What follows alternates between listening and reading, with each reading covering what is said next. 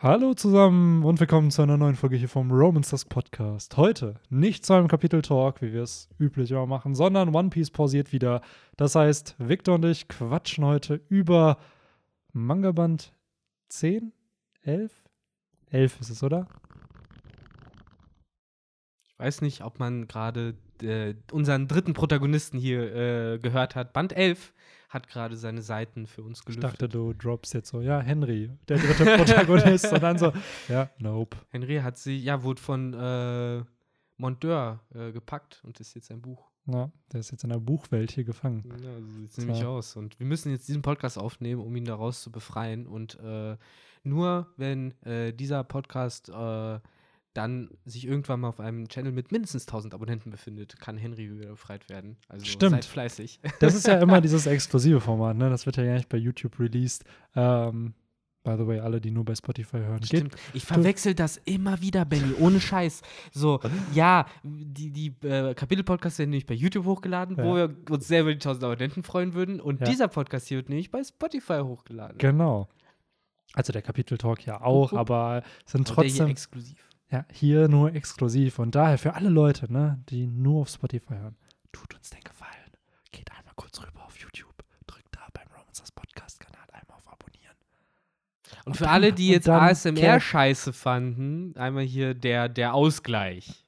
Hey, ich war noch nicht fertig mit ASMR. Wir hatten sogar damals, ich hatte doch irgendwann mal so einen Moment, wo ich ein bisschen, wo wir, oder ich glaube, wir waren es sogar, wo wir dann über ASMR gequatscht haben und da meinten einige so, boah, macht mal eine ganze Folge darüber. Ich dachte so, never. Aber so, so kleine ASMR Die, die. ASMR-Frucht, die halt alles so ganz äh, leise und flüsternd erscheinen lässt. Ist das nicht die von Rocinante? Oh ja, das ist exakt die Frucht, die er hat, ne? Das ist Aber kann genau er, das. ist bei ihm Dinge, dass er komplett den Ton verschwinden lässt oder hat er wirklich gefühlt wie ein Regler, dass der den Sound adjusten kann? Also, bei mir ist bei sowas immer eine Theorie, ist, Teufelsfrüchte sind flexibler, als sie oft erscheinen. So, Crocodile sagt es immer wieder, es kommt halt auf die Skill des Nutzers an. Ich glaube schon, dass es wie so ein Regler funktioniert. Hm. Wir haben ja gesehen, dass er komplett dämpfen konnte, ne? Also, dass man halt einen Lore, der rumschreit in der Kiste, halt überhaupt nicht Auch sehr wahrgenommen cool. Er hat. hat ja auch gefühlt einen Room erschaffen. Ja, genau. So ähnlich Es wie Lore halt. Ist halt so der Silence Room, aber ich denke mal auch, dass der halt auch Sachen einfach leiser machen könnte. Ich weiß halt nicht, ob er sie lauter machen könnte. Das wäre interessant zu erfahren. Hm, Das wäre ja. halt auch, äh, ansonsten halt vielleicht eine Teufelsfrucht in die andere Richtung, die auch möglich wäre. ja. Dass man halt Sachen irgendwie lauter machen, wie halt so ein Megafon, ne? Wobei Ja. dafür es halt auch wahrscheinlich irgendwie arme Schnecken gibt oder sowas. Haben wir bestimmt gesehen, oder? Weiß ich gar Bestimmt nicht. in Film. In irgendeinem Kann Film gar- 100 kann Pro. gut sein, dass so es ein das- Announcer. Ja. Nee, warte, ja, was hatte denn der Typ im Corrida Kolosseum? Der hat den einfach gebrüllt, oder? Der hat doch bestimmt irgendwo reingequatscht. Wahrscheinlich, ja. In so eine, Ja. so eine Teleschnecke. Ja. Gefühlt alle Technologien in One Piece sind Schnecken. Apropos Teleschnecken, äh, Band 11, das Debüt. Oder korrigiere mich, wenn ich falsch liege, aber ich glaube, zum aller, allerersten Mal sehen wir hier eine Teleschnecke. Nämlich, äh, da telefoniert ja äh, hier äh, Ratte. Kommandant Ratte mit äh, Brand New und dem äh, Marine Haikyuu. Ja. Und äh, ne, sagt ja hier, Ruffy geht ja mal gar nicht. Absolut. Ich glaube nicht nur Teleschnecken. Ne? Ich, sehr, sehr viele First Times Oh ja. in, in diesem Manga-Band zu finden. Gerade du hast es schon angesprochen. Brand New, dann das Marinehauptquartier sehen wir da zum ersten Mal. Unter anderem John Giant, aka den ersten Riesen in One Piece. War, war So. äh, er das, der die Ansprache gehalten hat? Genau, er war Weil der. den habe ich nicht erkannt. Ich dachte, hey, ist das so ein No-Name? Nee, das jetzt? ist der, also da war er noch ein No-Name. So, aber äh, ja, der erste Riese, der damals, wenn wir in den Flashback von Big Mom zurückgehen, Mother Carmel hat den zur Marine gebracht. Ah, so, die hat ja diese Riesen damals zur Marine gebracht, wodurch die dann halt damit integriert wurden. Und äh, übrigens auch wirklich ein absoluter Money-Shot natürlich. Äh, Ja. Der Justice Double Spread. Ja, absolut. Äh, absolut. man Ich halt- finde es generell hier sehr crazy, wenn du auf die Seite gehst, wo Brand New über das Kopfgeld von Ruffy redet. Ich glaube, das ist Kapitel 96 oder so. Da siehst du sehr, sehr viele Marineoffiziere, die da so neben sitzen. Die haben alle Namen. Das ist halt richtig cool. Das sind, Oh halt, ja. das sind halt sehr viele Vizeadmirale, die halt eben auch auf äh, Marineford dann mit dabei waren. Ja, also, tatsächlich, aber keine, die jetzt unmittelbar relevant werden. So zum Beispiel Momonga sehe ich da nicht. Genau, also es sind Oder dann eher welche, die so on the sideline mit dabei waren. Und der Anime, interessanterweise, hat diese Charakter. Ja, der Anime, der hat diese Charakter dann entsprechend umgeändert. Also du hast da wirklich im Anime irgendwelche No-Name Charakter dann da rumsitzen, die dann teilweise auch auf Marineford umgeändert wurden. Also, das finde ich halt spannend, dass da, äh, ich habe ja neulich dieses äh, Marinefakten-Video rausgehauen und wie viele von diesen Charakter mit einem Namen, wie jetzt Momonga oder da ist zum Beispiel einer der Vizeadmirale heißt Stainless, der andere heißt Cancer. Die werden im Anime dann einfach mit No-Name-Marinesoldaten einfach mhm. ausgetauscht, weil die wahrscheinlich zu dem Zeitpunkt keinen Namen hatten. Und dann, ja, hat man sich dabei nichts gedacht, hat man einfach random irgendwen anders gezeigt. Ja, wahrscheinlich hat man am Ende des Tages für den Anime auch gedacht, ja, das Budget sparen wir uns jetzt halt einfach, wenn die Charaktere nicht genannt sind, anstatt dass wir den, weil hier im Manga hat ja jeder ein äh, uniques Design. Genau. Der genau. zweite Typ äh, von rechts sieht übrigens einfach original aus wie Gold Roger im Nadelstreifenanzug. Ähm, und ja, im Anime ist dann halt wahrscheinlich entspannter, wenn du da einfach Marinesoldaten reinsetzt. Ja, also es sind schon, aussehen. es sind auch auf welche, also die sehen nicht alle gleich aus, aber sie sehen halt nicht aus wie das, was da halt präsentiert ist. Wo ich mir dann denke, man hätte es auch einfach gleich zeichnen können. Aber ja. wahrscheinlich dadurch, dass es halt noch Early One Piece war, man wusste jetzt nicht, dass das so ein Epos wird mit so vielen Charakteren. Da denkt man sich dann halt, ja gut, packt man da irgendwelche mal irgendwen halt rein und nicht eins zu eins die Character. Ja, das stimmt schon. Aber der gute Brand New, äh, Brand New sage ich schon, äh, John Giant auf jeden Fall hier sehr äh, hoch dekoriert jo. mit ganz vielen Medaillen. Ne? Jo. Wo man ja auch, das finde ich auch erstaunlich, in 1026 Kapiteln One Piece noch kein einziges Mal so eine offizielle Marine-Auszeichnung gehört hat. Man hört nur, Gab ist hochdekoriert, Sengok ist hochdekoriert, Helden der alten Zeit, aber weiß nicht, dass man halt einfach sagt, so ja, hier, die haben irgendwie das blaue Maridekreuz ja, ja. gekriegt oder das so. Haben das ist nicht. so der eine coole Award. Das stimmt, das haben sie nicht. Sie haben halt diese Titel, wie jetzt gab, Held ja. der Marine, so, oder die, wie heißt der, heißt der nicht noch? Irgendwas mit der Faust? Ja, genau, die Faust die, ist einfach. Die Eisenfaust. Genau, so, das sind ja dann die Titel, die ja auf irgendwelche Taten hinweisen, die der Charakter gemacht hat. By the way, auch da ziemlich funny. Den hat Oda in in dem SBS zum, ich glaube, 92. oder 93. Manga-Band sich ausgedacht. Es gibt einen Marine-Charakter, der sich die Titel ausdenkt für die ganzen Charaktere. Also Oda hat einfach einen Zwischenmann zwischen sich und der Marine mhm. gesetzt, der den Charakteren diese Namen halt gibt. Und sein Sehr Job in der Marine ist, sich einfach nur coole Titel auszudenken. so. Sehr nice. Ja. Aber jetzt haben wir irgendwie das äh, Pferd so von der Mitte aufgezäumt. Ich glaube, ja, das, was man ja normalerweise macht bei einem Buch. Man, ja, man ja, schlägt es ja in der Mitte auf. Einfach äh, direkt loslegen, genau. Und dann am Ende noch falsch rumhalten.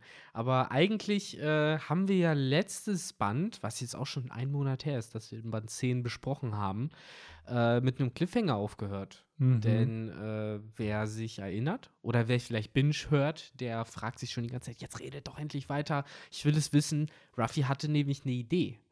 Und äh, was diese Idee ist, das äh, erfährt man dann auch direkt im ersten Chapter, denn es geht ja eigentlich immer noch um den Kampf mit Arlong. Yes. Der äh, hier in dem Fall noch voll am Start ist und noch ein paar ja, Techniken am Start hat. Ich muss übrigens sagen, das ist ja jetzt so der ja, morgen zähle ich nicht wirklich mit. Äh, jetzt nach Captain Black äh, und dann Don Creek und jetzt halt Arlong so der dritte richtige Kampf äh, von Ruffy. Und alle drei bin ich erstaunt, wie schnell die beziehungsweise mhm. zu Ende gehen, beziehungsweise eben wie wenig Moves da eigentlich waren. Und der Anime war auch da wahrscheinlich nur deswegen so lang, weil da halt diese ganzen Reaktionen von Johnny, Nami, Lysop und, Na und Sanji und so halt einfach mega langgezogen waren. Anstatt dass man die auf einer Seite irgendwie einmal verbaut, mhm. waren die halt im Anime die halbe Folge. Ja, das stimmt so nicht, weil gerade Early One Piece ist halt sehr tight. Also da hast du dann wirklich drei Chapter pro Folge gehabt, wo dann das sehr, sehr schnell erzählt wird. Und ein Kampf geht dann natürlich eine ganze Folge, weil natürlich auch Filler-Szenen im Kampf mit ein. Gerade wenn so Charakter sich clashen, so Schwertkämpfer oder so, dann siehst du den Shot nicht einmal, sondern zwei, dreimal. Und dann clashen die für 10, 20 Sekunden. Das auf jeden Fall. Aber hier ist es wirklich so, dass äh, gerade Early One Piece im Anime doch sehr schnell erzählt ist. Hm. Klar, es gibt Filler-Szenen um natürlich auch ein bisschen mehr Tiefe in die Charakter mit einzubauen. Zum Beispiel gerade bei Nami hast du dann noch, noch mal andere Flashbacks mit Nojiko und mit Belmere, die du so im Manga nicht unbedingt hast. Aber äh, Kämpfe sind, muss ich sagen, Early One Piece doch ziemlich enjoyable. Also ist gerade ja, ich glaube, so dass, dass das große Problem, weswegen ich mich auch so dran zurückerinnere, ist halt, da kam, kam halt, es gab ja Zeiten, da hast du nur eine Folge am Tag mhm, gehabt ja. auf RTL 2, dann ab und zu mal zwei.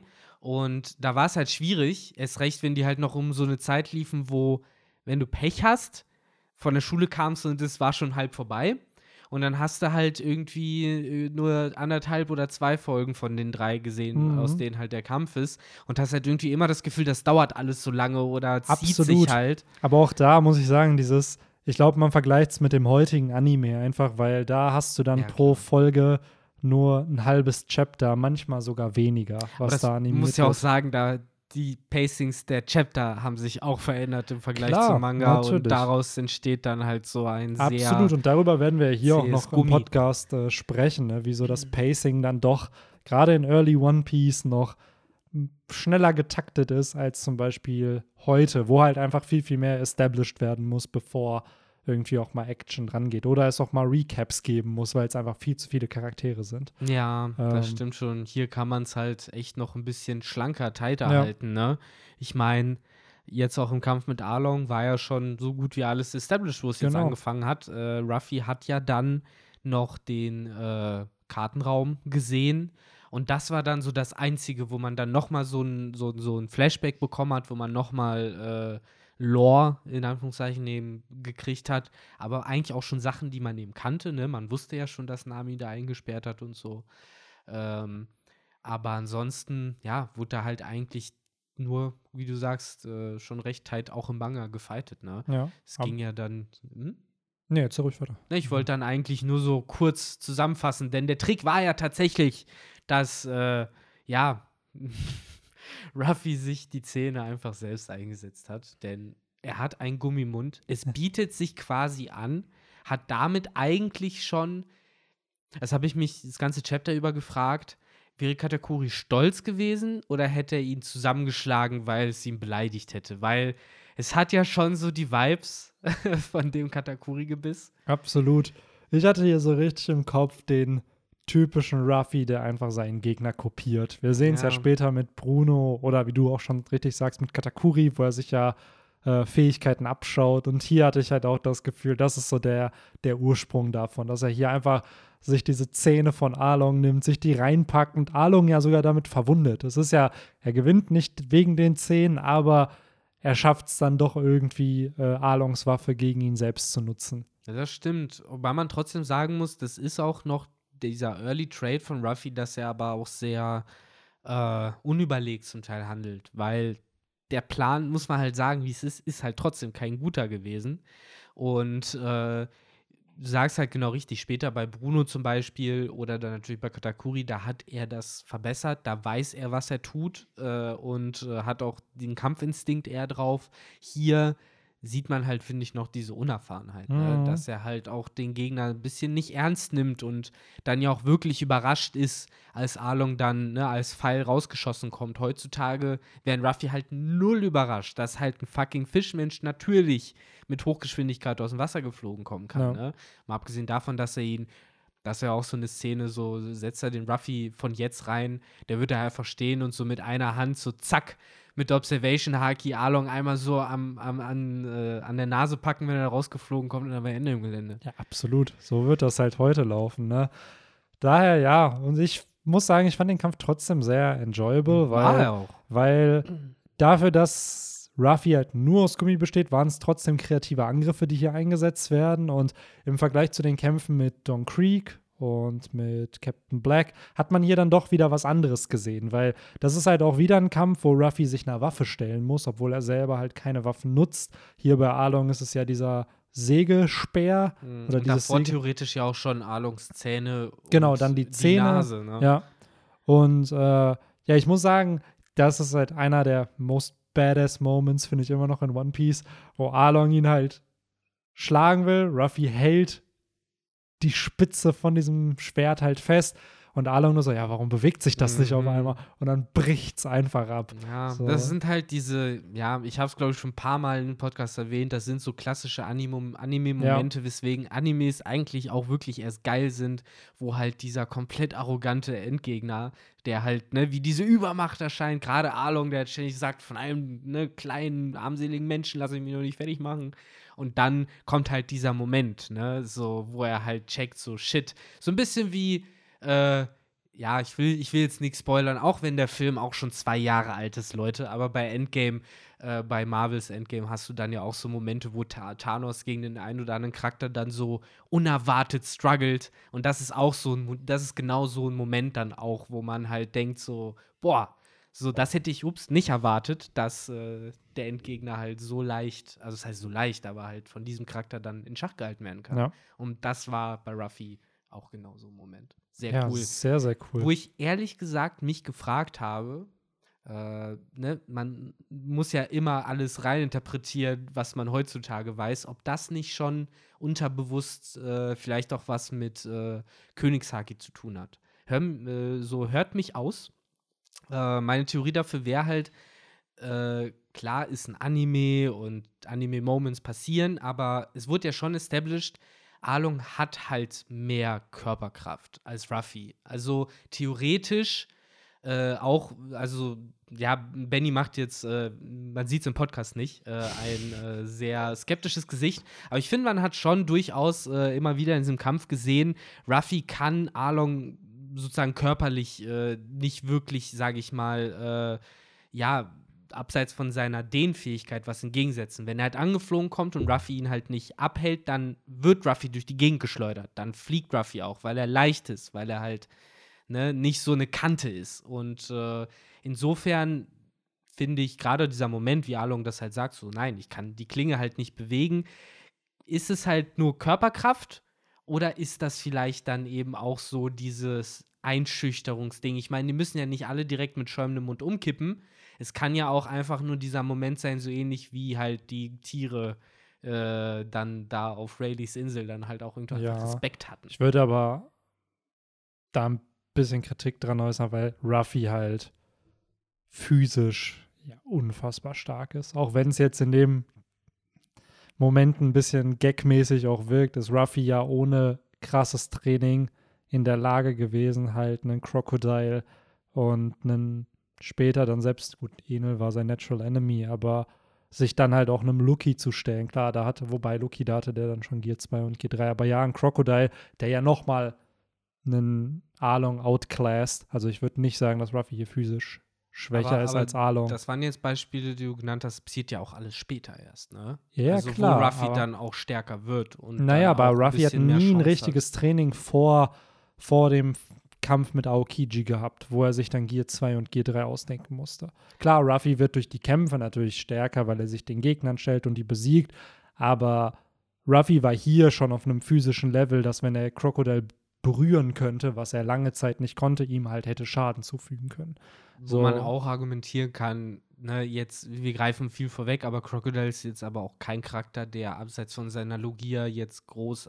Und das ist ja das gleiche auch bei Arlong, ne? Äh, Ich will nicht sagen, dass Ruffy schwach ist oder so. Mhm. Ich, ich, äh, man hat ja gesehen, Ruffy kann Arlong Ja. mit Schlägen und auch Crocodile später Schaden zufügen. Absolut. Er hat die Power. Ja. Aber die Defense, das ist es eher, was ich meine. Die Beefiness oder eben auch einfach nur eine pure Muskelkraft, Mhm. etwas halten zu können, gerade in dem Moment. Einfach nur einen noch schweren Stein heben zu können im Endeffekt. Ja, Ich aber glaube, im Endeffekt zeigt er das doch in dem Chapter. Er schafft es ja mit seiner Gum-Gum-Frucht halt den ganzen Arlong-Park zu zerstören. Klar. Also was ja schon eher für seine, klar, da kann man dann Physik immer noch mit einberechnen, wenn er das da oben zerbricht, dass das unten dann mit anfängt zu brechen, aber das zeigt ja schon, wie, wie physisch stark halt ist, weil ich weiß nicht, ob, wobei Arlong wird das wahrscheinlich auch hinkriegen, wenn er es wollen würde, ähm, aber ich weiß nicht, ob es Königshaki wäre. Mein Gedanke wäre dann eher, oh, ist das vielleicht Rüstungshaki oder bla, was ihn dann halt physisch ja, stärker macht. Meine So. Theorie war dafür So. einfach nur, dass es mir halt vorkam, als Mhm. wäre das, was Arlong da halt verspürt, eher was Psychologisches Mhm. als was Physisches von wegen, Mhm. oh nein, ich habe nicht die Kraft, das zu Mhm. bewegen, sondern eher so nach dem Motto, ich habe gerade irgendwie nicht den Willen oder Mhm. so irgendwie, ne, ist mir gerade das Herz in die Hose gerutscht. Wer weiß. So, ich meine, am Ende des Tages spielt es auch keine große Rolle. Der Moment war einfach sehr, sehr Der cool. ist halt mega episch auf jeden Fall. Ja. Und auch generell, was ich hier ziemlich cool finde, ist halt dieser symbolische Charakter wieder, was Oda ja sehr, sehr gerne einbaut, dass gerade bei einem Don Creek war es die Zerstörung der Rüstung, der, der eiserne Wille von Ruffy, der nicht gebrochen werden konnte, selbst mit jeder Waffe und die Rüstung von Don Creek wird dann halt zerbrochen, sein Wille geht kaputt. So, hier hast du es halt, dass Ruffy realisiert, warum Nami unglücklich ist und ihr halt die Freiheit schenkt, indem er das halt zerstört, was ihr Unglück äh, zu dem Unglück geführt hat. In dem Sinne erstmal dieser Raum, dann diesen Tisch, den er da raushaut, diese eine symbolische Geste, wo alle sich fragen, hä, wa- was ist das? Was fliegt da gerade raus? Und nur Nami realisiert, was Ruffy da gerade tut. Und das hat er ja auch gemacht, nachdem er erst sieht, dass dieser Stift halt blutet oder mit Blut versehen ist. Ja, genau. Und dann halt am Ende natürlich die Zerstörung vom, vom ganzen Arlong Park. Ja. Und dann auch Arlongs gebrochene Nase, was ja Oda immer sehr, sehr häufig tut, dass er symbolisch zeigt, wie ein Gegner besiegt ist, wie jetzt bei einem Doflamingo, wo die Brille zerstört Natürlich, wird. der Flamingo So. mit, ja, der Flamingo mit der Brille, du hast es auch eben schon erwähnt mit Don Creeks und der Rüstung, Rüstung, ne? genau. ist es halt hier dann die Nase oder bei Captain Black waren es dann wirklich die, Kl Die Krallen Klingen, oder auch, genau, ja, die auch Krallen. die Brille, ne? Die Brille auch, Auch aber die auch Brille. die eine Kralle war dann Stimmt. schon kaputt. Ja, Ähm, ja macht, macht Oda sehr, sehr gerne, finde ich bei auch. Crocodile cool. war es halt dieses, dass er in die Luft geschleudert wurde, so, wo er dann revealed wurde, dass er halt der, der Undercover-Boss sozusagen ist, der dann für alle entblößt Ich wurde. finde, bei Crocodile hätten sie auch echt Nägel mit Köpfen machen können und einfach diese scheiß Haken rausreißen können. Fuck Ist der nicht shit. kaputt gegangen? Hat den doch immer noch. Ja, ja, klar, aber hat. Ruffy den nicht abgebrochen, die Klinge? Es kann sein. Hat er Da war einen ja neuen, das ne? Gift dran. Ne, genau, Ja, er hat eine ja, neue hat halt. jetzt einen neuen So. Haken. Das ist es. Weil theoretisch, der stylt doch auch noch rum. Der Ja. könnte sich doch genauso wie Aokiji halt eine Hand aus Sand klar, machen. Klar. So, aber halt, ja. Ich will Ja, an sich ist das spannend, weil wenn man jetzt mal es vorwegnimmt, ich schätze mal, wenn Kaido dann besiegt wird, wird seine Keule halt auch kaputt gehen. Dass das als das Symbolische bei Ich hätte Kaido eher ist. gedacht, dass der Schnurrbart abbrennt. das ist diese Ja, durch, äh, durch eine Red Hawk dann am Ende, ne? Ja, Und dann fängt die so genau. an, Feuer zu fangen. Dann weiß man, dann weiß er, jetzt ist vorbei. Ja.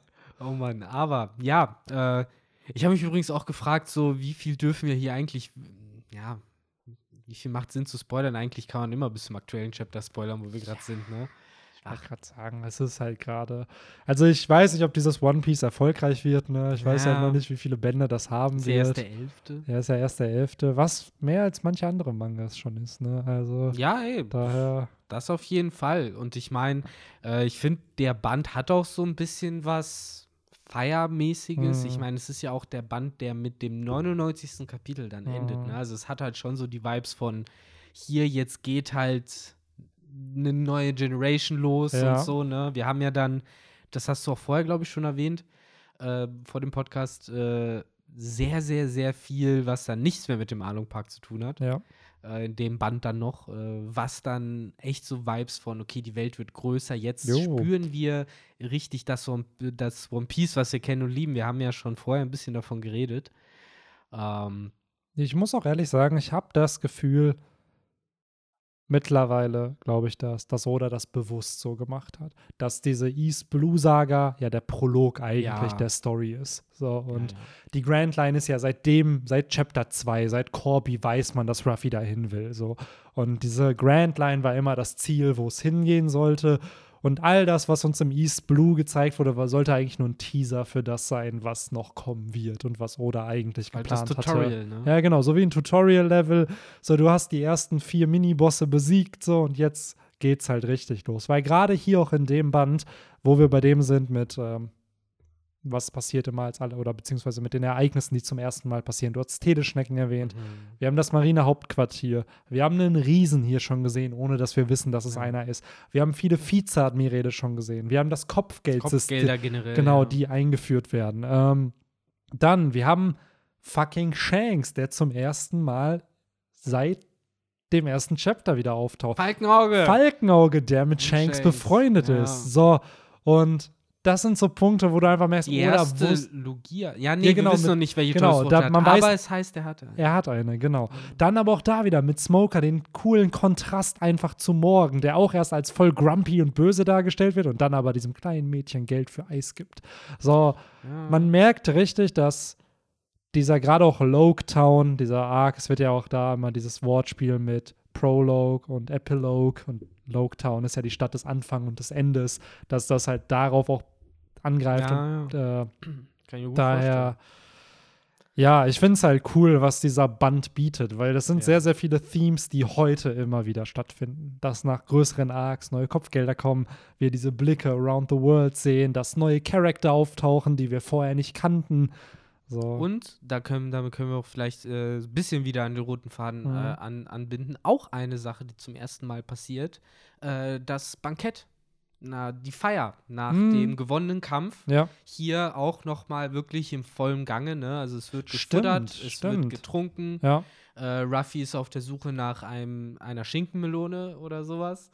Äh, schon sehr cool. Ja. Und auch die Charaktere kriegen ihre Closure. Ähm, dann hier, ich vergesse leider immer Genso, doch, äh, der wirklich mit einer der coolsten Nebencharaktere Charaktere ist, die man bisher gesehen hat, auch mit seinem äh, Windrädchen, Mhm. was ja auch so ein klassischer Oda-Move ist, Ja. ne, wo man dann Der klassische Senior Pink Move. aber, ja, ich musste eben auch an Senior Pink denken und äh, hundertprozentig musste Oda halt bei Dressrosa und bei Senior Pink auch an Genso denken, als er das so geschrieben hat.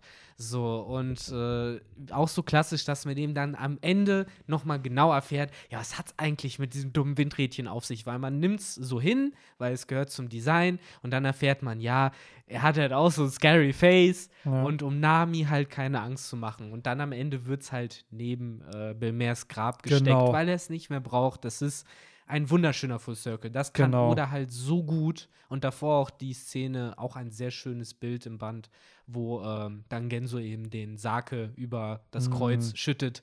Äh, sehr, sehr cool. So ähnlich hat man es dann ja auch später, ja, ein bisschen prunkvoller, aber ja auch bei äh, Whitebeard, Ace. Äh, wo ja auch äh, irgendwie Alkohol eine Rolle spielt beim Begräbnis, ne? Wobei man sagen muss, Belmer war kein Piratin und trotzdem war es auch da Sake, ne? Mhm. Aber kein Rum. Aber ja, sehr, sehr Ja, an sich cool. sehr cool. Oder hat es mit diesen symbolischen Gesten dann drauf. Das sind halt so coole Story-Beats, weil anstatt dass da was gesagt wird, reicht es aus, wenn diese Absolut. Geste durchgeführt wird. Und das ist ja eben Storytelling. Show, don't tell. Und das hat Oda halt drauf. Ich muss auch sagen, diese kurze Flashback-Sequenz am Ende, die du erwähnt hast mit Genso und dem Rädchen, dass man die Story davon erfährt, Oda schafft es in einer halben Seite, diese Story mit Ey, da habe einzubauen. ich Kloß im Hals gehabt, So. dass ich das nochmal gelesen habe. So, genau, ich Scheiß. dachte mir auch, das ist so boah. Heftig, in wie wenig Screentime oder eben Panel-Time, Seiten, Zahlen, bla, whatever, es Oda hinbekommt, so eine emotionale Reaktion halt auszulösen. Ja, ja. Das dann eben noch kombiniert eben mit der Ruff Ansage an Ruffy, ne? Mit Genau. Diesem, ne? Wenn, wenn du, wenn ihr was zustößt, dann bringe ich dich um und mittlerweile auch, ne, desto länger man liest, desto mehr kann man, finde ich, sowas dann auch wertschätzen, weil früher hat man sowas noch, ja, ah, sag das so, aber mittlerweile weißt du halt, ne, man, so, ohne Scheiß, Ruffy geht jeden Abend schlafen und der weiß, der weiß, dass Genso kommt, wenn Nami was passiert, so, und deswegen passiert Nami auch nichts. Ja. So, und dabei wird es halt auch bleiben. So, zumindest solange Ruffy und Sanji halt was irgendwie machen können. So, und auch Zorro und alle wahrscheinlich. Ja, so. ey, es ist wirklich so, so ein cooler Moment gerade. Auch dieser Charakter, der, muss ich sagen, damals im Anime für mich sehr vergesslich war. Jetzt, dadurch, dass man es immer mal wieder gelesen hat, merkt man wieder, wie wichtig auch dieser Charakter einfach für Nami ist und für das, wie sie geworden ist. Ja, Weil es ja. ist ja im Endeffekt ihr Ziehvater gewesen. So. Er hat ja letztes Band auch wirklich Eier bewiesen, dass er halt Genau. mit Nojiko zusammen Genau. halt Ruffy am Leben gehalten hat und so. Also der Typ war ja auch wirklich bereit, Risks äh, zu Absolut. gehen. So ähnlich halt, ich finde, das ist so die gleiche Vibe vom Charakter wie der äh, Bürgermeister von äh, Orange Town. Jo, äh, der halt wirklich haargenauso war, der halt auch, ne, egal wie stark der Gegner war, ich gehe da jetzt los, Ja. was soll ich denn machen? Ja. So anstatt wie Hunde zu sterben, gehen wir halt ja. zu sterben stehen. Oder guck dir an, die Baratie, genau dasselbe, wo die genau. Köche gesagt haben, ey, wir beschützen das, was uns Genau. wichtig ist. Wo man wieder den Theme von Schätzen nehmen könnte, sodass jeder eine andere Definition von einem Schatz hat. Wohingegen der Bürgermeister von Orangetown natürlich sein Schatz war die Stadt, Die die, er Stadt. gemeinsam aufgebaut hat mit seinen Leuten.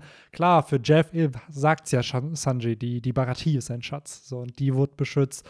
Oder halt, äh, ja, in dem Sinne halt wieder ein Dorf. Und das, was ich halt, ich hätte es, glaube ich, in den Podcasts immer wieder erwähnt, was mir jetzt nach diesen Rereads mal aufgefallen ist, der Grund, warum Nami Lissop hilft, ihr sein Dorf vor Piraten zu beschützen, ist halt der Grund, weil ihr genau das passiert ist, Ja, was sie nicht möchte, dass Lissop passieren soll. Weil sie kennt Lissop ja nicht. So, sie hat ja selber gesagt, ey, ich klau von Piraten, das ist mein Business. So, und fertig. naja, und genau. warum sollte sie diesem random Boy aus Syrup Village helfen? Und Ja, in dem Fall eben, weil sie halt das Schicksal sozusagen geteilt haben Genau. ne, in dem Moment. Ich meine, das liegt halt vielleicht auch immer daran, dass sie halt so zu den ersten Crewmitgliedern gehören, Ja. aber äh, Nami und Lysop haben ja immer schon so diese Connection. Das hat Absolut, man ja auch ja. gerade dann bei der Reunion gesehen, wo das ja, glaube ich, die ersten beiden Genau. waren, die sich in der Bar dann wieder getroffen Genau. haben und sowas und es auch äh, einfach sehr herzlich war, die beiden zu sehen, weil du hattest das Gefühl, nur wenn die beiden sich treffen, ist es schon der Strohhut-Vibe, der ja, halt ja, komplett absolut. ausgelöst wird. Oder einmal. geh halt, ich finde, der erste Gedanke, der mir jetzt hier kam, ist halt Alabaster. Einfach bevor die, ähm, bevor die, nee, das war während der Kämpfe, aber es ist ja vorher passiert, wo Nami ihn dann bittet, ey, kannst du mir irgendeine Waffe bauen? Ja, So, so einfach random, diese zwei Charakter, die dann irgendwie behind the scenes agiert haben und dann kam dieser Klimataktstock zustande. Und wie du schon sagst, in der neuen Welt, beziehungsweise auf Sabaody, wo das Reunion ist, hast du da. Und es ist ja auch so ein bisschen dieses Angsthasen-Trio mit Chopper dann später, äh, was dann aus diesen Charaktern gebildet wird. Und äh, ja, finde ich halt auch sehr, sehr cool, wie da so unterschwellig dieses Bonding von den Charaktern da ist. Ohne, ich bin auch ehrlich, die Beziehung zwischen Lissop und Nami wäre jetzt auch so interessant genug. Aber durch dieses Subtile, dass man versteht, warum Nami jemandem hilft, macht es irgendwie noch tiefer, ohne dass es ausgesprochen werden muss. Ja, genau, absolut. Es macht die Charaktere halt noch runder einfach, Ja. ne? Und man ist ja wirklich so, ja, ich kann das halt auf einem persönlichen Level halt wirklich nachvollziehen, ne? Und deswegen halt total verdient dann in diesem Band auch äh, das Kapitel The Second, ne? Oder der, Ja. die zweite mit äh, Nami dann als, ja, nach Zorro offiziell den zweiten Genau. Crewmitglied, ne? Und Lysop der dritte und Sanji der vierte. Genau. Aber Lissop kriegt seinen Chapter ja gefühlt erst Ja, stimmt. Ende von Waters, nee, Ende von Post Ines Lobby sozusagen. Ja, ja, das ist ja auch noch mal Weil er da halt noch nicht richtig Ja, aber das zeigt ja schon, und da gehe ich auch fest von aus, dass Oda diesen Character-Arc für Lissop schon hatte. Dieses Angst, nicht genug sein, diese Minderwertigkeitskomplexe, die ja dann im Water 7 Arc explodieren, nachdem man dann erfährt, dass die Flying Lamp ja aufgegeben werden soll. Ja, klar. Es ist So. ja auch wirklich tatsächlich, muss man sagen, schon ein Manga 101, dass du halt oft in so einer Abenteuergruppe hast du dann, äh, das wird äh, immer so zusammengefasst mit Charaktere, die die Leserin oder den Leser verkörpern sollen, die Ja. also äh, in diesem ganzen Supernatürlichen nichts Supernatürliches haben, sondern sich äh, und auch nicht super stark sind, sondern sich praktisch auf ihren Verstand und ihr Glück und ihr Charisma verlassen müssen. Und das sind ja Nami und Lysop, weswegen die wahrscheinlich auch nie Teufelsfrüchte bekommen werden. Äh, höchstens halt irgendwelche coolen Tools, die sie sich halt erarbeiten, wie eben den Klimataktstock oder halt Zeus. Ähm, und äh, insofern macht das, glaube ich, schon Sinn, dass Oda Lysop von Anfang an so konzipiert hat, okay, das wird halt dieses, äh, im Englischen sagt man Foil, also sozusagen die, das Gegenstück zu einem Zorro oder Ja. zu einem Sanji.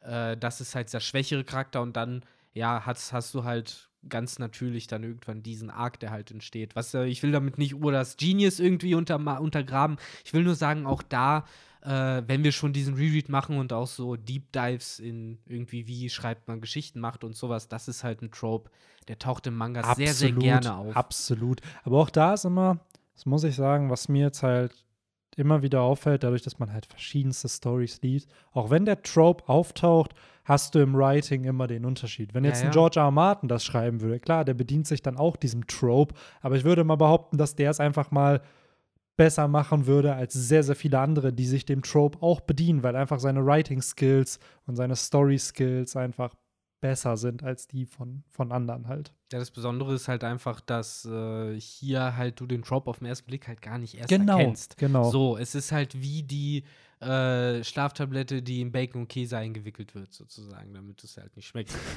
äh, ich, oder beziehungsweise Hunden wird doch manchmal so Medizin verabreicht, nicht, dass sie dann irgendwie ein, äh, Käse oder in irgendwie in Hundefutter mm. eingewickelt. Keine Ahnung, ich habe keine Hunde, nur Katzen und die wird zum Glück bisher noch nicht krank. Pui, pui, pui. Ähm, ja, genau. Also, was du halt auch sagst, das ist, bei guten Schreibern merkst du diese Tropes nicht und es ist ja trotzdem nicht falsch, sie zu verwenden. Genau. Und bei Lysop funktioniert es ja wunderbar. Seien wir doch ehrlich, so, du hast auch in One Piece so viele Tropes, die in gefühlt jeder anderen Story stattfinden. Manchmal drei, vier so, Mal. Genau. Also sagen wir uns nichts, so. machen wir uns nichts vor. Und das, Wie coole Schwerkämpfer hatten wir schon. Ja, und selbst Seien wir jetzt ehrlich, Ruffy ist der Auserwählte, der den Dawn bringen wird und whatever. Gefühlt jede Story hat irgendeinen Protagonisten, der auserwählt ist. Aber es ist ja die Art und Weise, wie es präsentiert wird und wie ein Charakter sich dann entwickelt und die Journey, wie es erschaffen ist. Und gerade bei One Piece ist es halt eben was es von vielen anderen Werken unterscheidet, ist ja das Worldbuilding und einfach die Inseln, die gefühlt alle eigene Kulturen haben und eigens funktionieren und dann nochmal so eine Story für sich sind, aber trotzdem im Kollektiv des Ganzen irgendwie zusammenarbeiten und funktionieren und bla und miteinander interagieren. Und das finde ich halt gerade da so spannend, dass selbst so Tropes wie jetzt, keine Ahnung, oh ja, wir reisen in den Himmel, dann trotzdem sehr unique und kreativ umgesetzt wird. Oder, oh, unter Wasser ist eine Insel. Ja, gut, hatten andere wahrscheinlich auch schon die Idee, aber wie setzt man sie halt dann um? Und daher ist ja, das eher immer, weil ich finde das halt, man merkt ganz ehrlich auch in vielen Serien, Filmen oder geh auf TV-Formate oder selbst bei YouTube auf irgendwelche Formate. So, jeder hat für irgendwelche, gerade auf bei Manga-Kanälen oder selbst das, was wir machen, so jeder hat ein Review-Format. So, es ist ja nichts Unikes an einem Review-Format, aber trotzdem ist es ja, jeder macht es irgendwie anders und dadurch wird es dann wieder interessant, weil ja, jeder einfach ich meine, lies, so. lies genug Bücher, lies genug Mangas, dann werden dir irgendwann die gleichen Formulierungen auffallen. Das ist, es geht ja wirklich so weit, dass du halt irgendwann diese Musterkennung, der Mensch kann das nun mal sehr gut, ja. desto mehr konsumiert. Irgendwann fällt es dir halt Guck dir ein einfach und mal der Archetyp mal der Heldenreise, der einfach in gefühlt ja. jedem fiktiven Werk in irgendeiner Art und Weise wahrscheinlich vorhanden ist. So, auch in One Piece? So, auch in One Piece. So, und daher und das finde ich halt immer spannend, weil gerade das zeigt sich ja einfach, dass ein Autor sein Handwerk versteht. Weil eben dieses Story aufbauen und erschaffen, klar, das wirkt immer random, wenn man es dann liest, aber da sind so viele Gedanken, die dahinter stehen. Und es gibt ja Gründe, warum Oda Charakter erschafft oder einen Arc, bestimmte Thematiken hat, die behandelt werden oder warum Antagonist so ist, wie er ist und das perfekte Gegenstück zu Ruffy bildet. Das ist ja alles, weil Oda oder auch andere Autoren ihr Handwerk verstehen und dann wissen, aha, so und so muss der sein. Ja, absolut. Der einzige Werbungstropfen nach wie vor bleibt halt. Ich meine, jetzt so, wenn man es im Band liest, fällt es noch nicht, nicht so auf. Ich bin da der Meinung, dass es später dann vielleicht doch noch mehr auffällt. Ich beklage es ja ab und zu immer wieder, aber so ein Genius wie Oda, mhm. es ist schade, dass der halt äh, durch diese Deadlines und das Format des 16, 17 Seiten so gegängelt wird, anstatt dass man dem nicht schon längst ohne Scheiß einfach gesagt hätte, mach, wenn du ein Band voll hast, dann bringen wir den raus und dann mach weiter. Und wenn du wieder meinst, du hast irgendwas abgeschlossen, bringen wir das raus, anstatt dass du halt immer wieder dieses, ne, 18 Seiten und pass auf, dass du das nicht schon in dieses Kapitel packst, sondern erst ins nächste, weil sonst hat das nächste nicht genug Seiten und bla bla bla. Das, das finde ich nach wie vor immer noch ein bisschen schade. Ähm, wie gesagt, für mich, ich glaube, die Story wäre cooler, wenn man oder da mehr Freiraum bieten könnte. Oder es würde halt zu einem Song of Ice and Fire verkommen, wo halt seit äh, über zehn Jahren kein sechstes Buch rauskommt. Ja. ja who knows? Ich glaube schon, dass der Mann Freiheiten hat, mittlerweile. So, hier Early One Piece, ne? Ich weiß halt nicht, wie erfolgreich das damals war. Es war wahrscheinlich trotzdem Top-Manga, aber bei weitem halt nicht das, was es halt heute halt ist. Ähm, ich glaube, während Ines Lobby war One Piece irgendwann auf mhm. Platz 1. So. Vorher gab es ja auch Naruto, was lange Zeit auf Platz 1 war. Ja, ja. Ähm, Bleach auch. Bleach, okay. genau. Wenn man sich mal bedenkt, ne, dass zu einer Zeit einfach Naruto, Bleach, One Piece, Yu-Gi-Oh!, Hunter Hunter, alles in der ja. Jump einfach Und Das sind nur die wurde. Sachen, die uns interessieren. Genau, Dann das sind noch sowas wie keine Ahnung, diverse Sp Sportsachen äh, ja. oder sowas mit rein, die auch wahrscheinlich damals mega populär. Detektiv Conan, das ja auch immer noch läuft, glaube ich. Aber ich glaube nicht, dass das in der Jump erscheint. Ich glaube, das ist nochmal ein ah. anderes Magazin.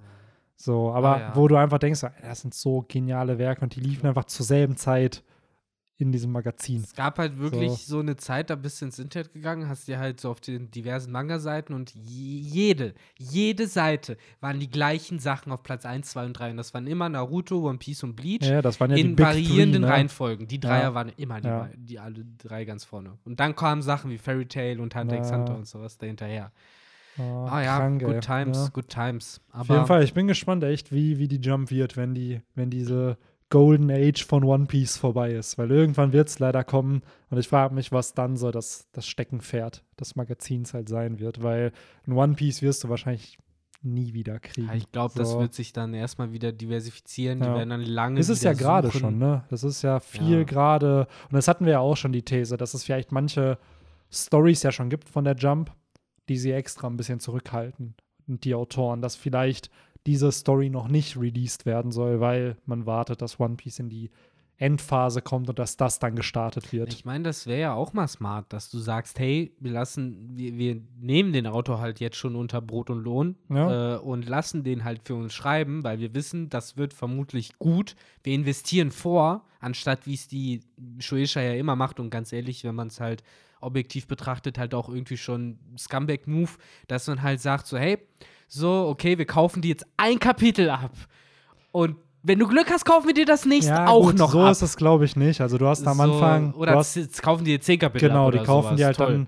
Du bist ja, das darf man nicht vergessen, du bist ja als Mangaka selbstständig. Also du Ja. bist ja selbstständig und natürlich nimmst du das Risiko, musst du es dann halt aufnehmen.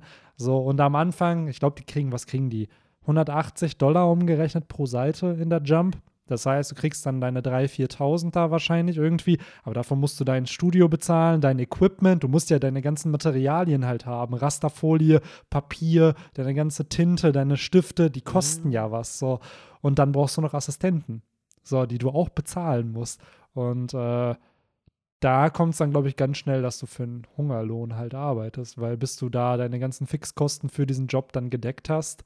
Und wenn du dann keine Garantie hast, dass du nach zehn Kapiteln irgendwie popular bist und deine Mangas sich nicht verkaufen, weil du kriegst ja anteilig Shueisha publish die dann ja, aber du kriegst da ja auch nur anteilig was. Du kriegst ja nicht den, ein Oda verdient ja, wenn bei uns ein Manga-Band 6,50 kostet, dann wird Oda ja nicht 6,50 kriegen. Der kriegt dann wahrscheinlich seine 50 Cent davon, wenn überhaupt. Ja, So. sagen so, ich, ich stelle es mir halt eher vor, wie es gibt es ja auch bei Videospielen, hier den Epic Game Store, der ja jetzt äh, Steam große Konkurrenz macht, schon seit ein paar Jahren oder machen will zumindest. Die haben ja dieses Programm, das sie entwickeln, die halt exklusiv Mhm. für deren Plattform halt entwickeln wollen. Äh, sagen die, alles klar, wir gucken uns das jetzt genau an, was ihr machen wollt, welche Spiele ihr machen wollt, bla bla bla bla bla. Und wir geben euch safe äh, den Gewinn für prognostizierte Verkäufe. Beispielsweise, wir gehen davon aus, das wird sich 50.000 Mal verkaufen. Kriegt ihr jetzt direkt zum Release die Einnahmen von 50.000, Mhm. unabhängig davon, ob es sich mehr oder, nee, weniger, wahrscheinlich bei Mhm. mehr kriegen sie, denke ich mal, schon Kohle dazu. Aber wenn es weniger ist, müssen sie es nicht abgeben. Und das könntest du bei Mangakas eigentlich auch locker Aber machen. dann ist so die Frage, Kohle, sind da, ich, verdient, ey. sind dann aber die Frage, wenn es mehr wird, wie ist das dann prozentual geregelt? Weil die kriegen ja upfront sehr, sehr viel Vert Vertrauen dann schon geschenkt. Weil im Buchmarkt ist es ja ähnlich. Wenn du ein Buch releast, du kriegst ja deine Gage schon vorher und das ist dann noch für die ersten Drucks Genau. und sowas schon. Du hast die dann, aber du kriegst dann das nächste Mal erst Geld, wenn jetzt wieder neue Bücher geprintet werden. Beziehungsweise das muss ich ja erstmal Nee, die- verkaufen. Die kriegen was auf jeden Fall auch noch für die So. verkauften Sachen. Also, das kannst du als Spieleproduzent äh, nicht bringen, dass du Ja, ja. einen einmaligen Gewinn annimmst und dann nee, nee, keine das, das meine ich gar nicht. Also mir geht es eher darum, vielleicht kriegen sie dann halt eine niedrigere Marge, dann langfristig gesehen, als wenn sie komplett independent einfach wären. Das, Weil irgendeinen äh, Vorteil müsste das Studio ja haben, für dich schon upfront so viel Ja, rauszugeben. gut, Complete So. Independent kannst du heutzutage nicht sein. Du musst ja einen Vertriebspartner haben. Das ist halt entweder Steam, Ja, Epic ja, Game klar. Sony oder halt Klar. äh, Windows Live. Klar, klar. Oder halt that. alle, idealerweise. Ja. Ne? Insofern ist es halt auch keine Option, Independent zu sein. leider. Nee, nee, mit Independent meine ich halt, dass man da halt äh, einfach dieser Indie-Developer dann ist. Aber klar, du brauchst Ja. einen Store. So irgendwo Die Indie-Developer ja, ja. sind ja auch auf Steam Ja. oder auf Epic oder Ja. sonst wo, ne? Und äh, am Ende des Tages True. kommst du halt nicht Stimmt. drum rum. Da kannst du halt höchstens vergleichen, ne, was macht mir am Ende mehr Ja. Geld. Und ich denke mal. wahrscheinlich macht es am Ende mehr Geld, wenn du es überall einfach hochlädst, oder? Weil Ja, aber du darfst, kannst ja nicht mehr bei Steam. Echt? hoch- Nein, nein, das sind ja. Exklusivdeals. Also Ah, das ist ja okay. ganz, ganz, ganz wichtig. Deswegen kriegst du ja korrigiert mich, wenn ich falsch bin, vielleicht ist es mittlerweile anders, aber Borderlands 3 kam damals halt nur auf dem Epic Game Store raus. Exklusiv. Mhm. So, weil das ist halt die große Konkurrenz. Ja, ne, aber dann sind es da diese Exklusivrechte, die man sich holt, wie bei vielen anderen Sachen ja auch. Natürlich. Deswegen macht ja Epic Game Store laut aktuell äh, äh, laut aktuelleren Prognosen auf jeden Fall noch die nächsten zehn Jahre miese. So genauso wie es Netflix ja macht. Die halt auch erstmal noch, die nehmen die ganze Zeit erstmal noch Geld in die Hand, in die Hand, in die Hand, ja. in die Hand. Und irgendwann mal, ne, kommt vielleicht mal was bei rum. Ja. Während, und da kommen wir wieder ein bisschen zurück, Shueisha da halt meiner Meinung nach ein bisschen sich's doch leicht macht, halt ja. guckt, welche Talente entpuppen sich, ja, äh, die nehmen wir dann und alle anderen so die Guten ins Körbchen, die Schlechten ja, es ins ist halt, man darf halt nicht vergessen, es ist halt immer noch ein Unternehmen und ich will es nicht schützen oder so, aber ich verstehe die Denkweise, dass die halt so rangehen, dass man guckt, ey, ja, es ist ein System, was funktioniert, was ja mittlerweile echt gut auch. läuft, ist ja das ist ja nicht mehr nur immer ein Artist ist, der dann alles macht, wie jetzt Oda, sondern dass du einen Story-Menschen hast und einen Zeichenmenschen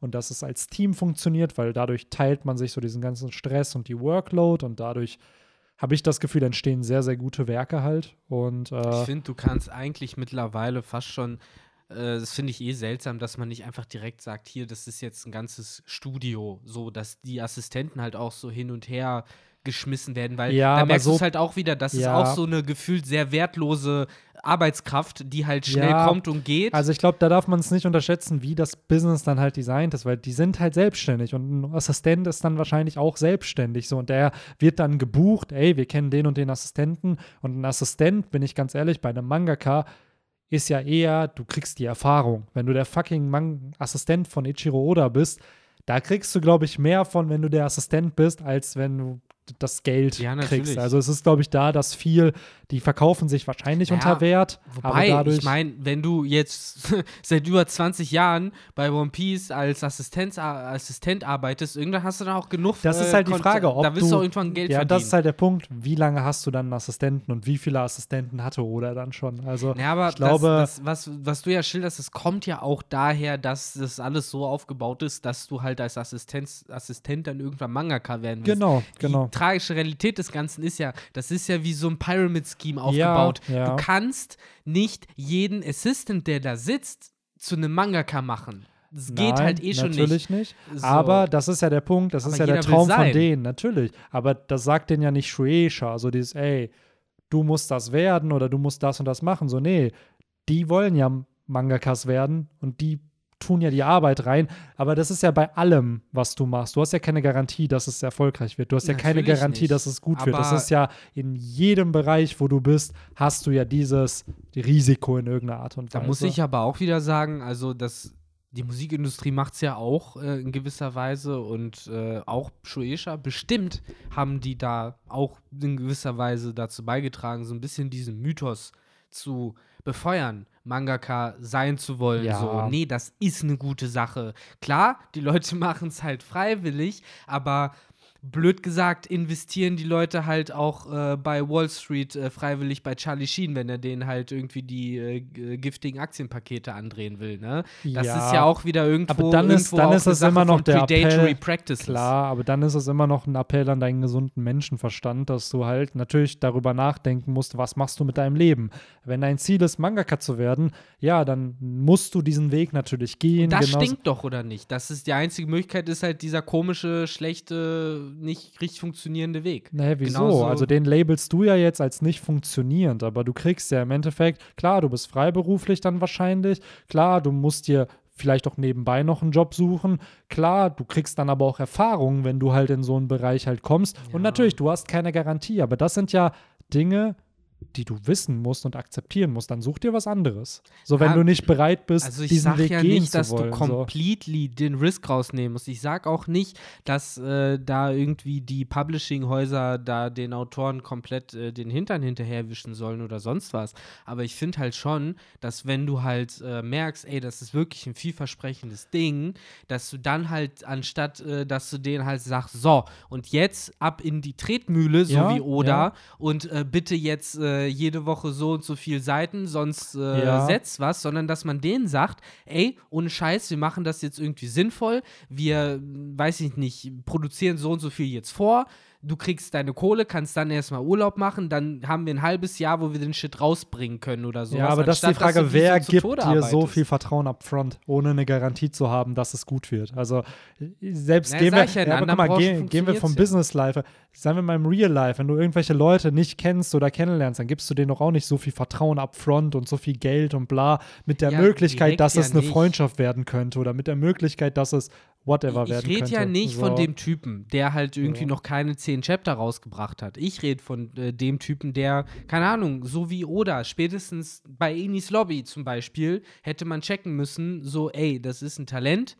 Das können wir eigentlich nicht in dieser gleichen Schublade lassen. Ich meine, wir sehen, das hat Shueisha gecheckt. Ja, Sie ja, haben klar. es Genau. in ihrer weirden japanischen Shueisha-Art und Weise dann halt so gemacht. Und trotzdem haben wir jetzt einen Oda, der halt irgendwie halb tot ist, ständig krank ist. Äh, aber wir sagen, Ja. ey, die gute Shueisha, einmal alle Nee, drei Wochen geben will ja wir mal eine sagen. Pause. Also wir müssen ja jetzt, klar, wir müssen jetzt Shueisha nicht krass irgendwie positive Label. Natürlich sind das Work Practices, die jetzt zum Beispiel bei uns in der westlichen Welt dann schon sehr radikal Ja. sind, wenn man bedenkt, wie viel Mangakas schlafen, wie viel die arbeiten. Und da stimme ich dir voll und ganz zu, dass man das sicherlich überarbeiten könnte. ja. Und das geht heute mit Online-Vertrieb besser. Bestimmt. Und da sind wir aber dann wieder bei diesem Ding, was du auch gesagt hast, weil du kannst nicht jedem versprechen, dass er ein Mangaka wird, weil du hast halt gerade in der Weekly Show und Jump nur eine begrenzte Anzahl an Seiten. Was aber mittlerweile ja passiert, und ich glaube, das merken viele gar nicht, dass viele Mangas einfach digital dann auch erscheinen. Es Ja. gibt ja jetzt gerade dieses Ka Kaiju 8, was unfassbar Mhm. populär ist. Das erscheint nicht in einem Magazin, das erscheint online. So, und sag, und was das- du willst, wenn du digital arbeitest, brauchst du auch weniger Assistenten, gehe ich mal hart Das ist der aus. Punkt, aber ich glaube, da ist wieder zum Beispiel Also Oda wenn du will digital es ja nicht. Genau, wenn du digital zeichnest, aber ich glaube, das wollen halt dann vielleicht viele auch wieder nicht, weil dieses Manga erschaffen ja was Traditionelles wieder ist. Das ist ein Handwerk, weil du bastelst da was und digital zeichnen ist ja wirklich, du hast ein iPad und dann Ja. kritzelst du rum. Ja, aber für mich Also, ist das, ich meine, ich verstehe vollkommen, so- was die Leute meinen. Und ich sag auch nicht, dass das 0,0% Wert hat. Und gerade wenn eine kreative Person sagt, ich brauche das für meinen kreativen Prozess, ich bin der Letzte, der Ja. den jetzt dazu zwingt, auf dem iPad zu zeichnen, aber es hat für mich halt schon die gleichen Vibes wie halt George R. R. Martin, der halt sagt, dass der irgendwo da in seiner Hütte auf dem Berg auf einem alten, was ist das? Irgendein alter Macintosh aus den 80ern oder so, auf den Ding tippt er da halt noch heute rum, weil das ist seine Maschine. Ja. Das sind halt, der eine nennt es Tradition, der andere sagt, es sind Marotten.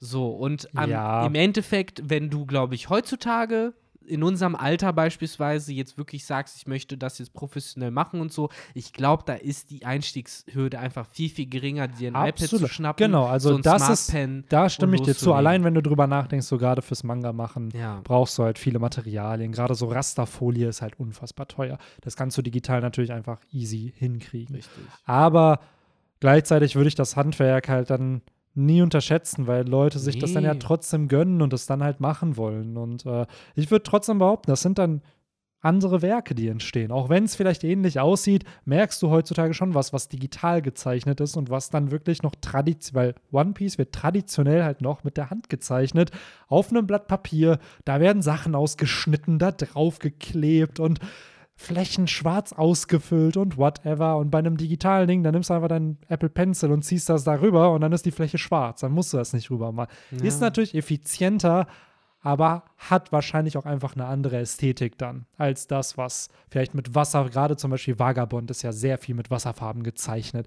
Das siehst du dann auch einfach. Ja, Klar, natürlich. das kann man digital auch zeichnen, aber das sieht dann anders aus. Und da, das Äh, ist ja wieder ein anderes Thema, wie wenn du es halt sagst, wenn der Unterschied halt einfach nicht nachzumachen, also wenn das nicht nachzumachen ist digital. Ich glaube, ein Laie wird es nicht erkennen, aber ich glaube, die Leute, die drin sind, merken dann schon, dass es das nicht ist. Und vielleicht ist es da auch einfach, oder hat es jetzt so zum Beispiel gelernt, er zeichnet ja mittlerweile, ich glaube, die Cover und die Color Spreads digital, einfach weil er sich da ausprobieren will. Aber wenn der Mann seit über 20 Jahren jetzt halt entsprechend äh, so arbeitet, wie er arbeitet und sich sagt, ey, ihm ist das Handwerk wichtig, dann Na, wie gesagt, So. oder wird das nie, nie machen. So, das, äh, der wird sich da jetzt, glaube ich, nie groß. Nee. Äh, Aber die Manga-Industrie, klar, also da findet ja schon Veränderung statt. So, es ist mittlerweile nicht mehr so, wie es in den 90s war.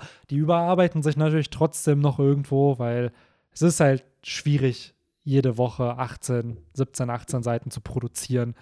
Und Yes. das eine, dass das eine kontinuierliche Handlung dann halt auch ist, die du ja auch irgendwie geplant haben musst. So, daher, Aber was auch schwierig ist, ist Ja. eventuell am Ende über drei Stunden Podcast schneiden Ja. zu müssen.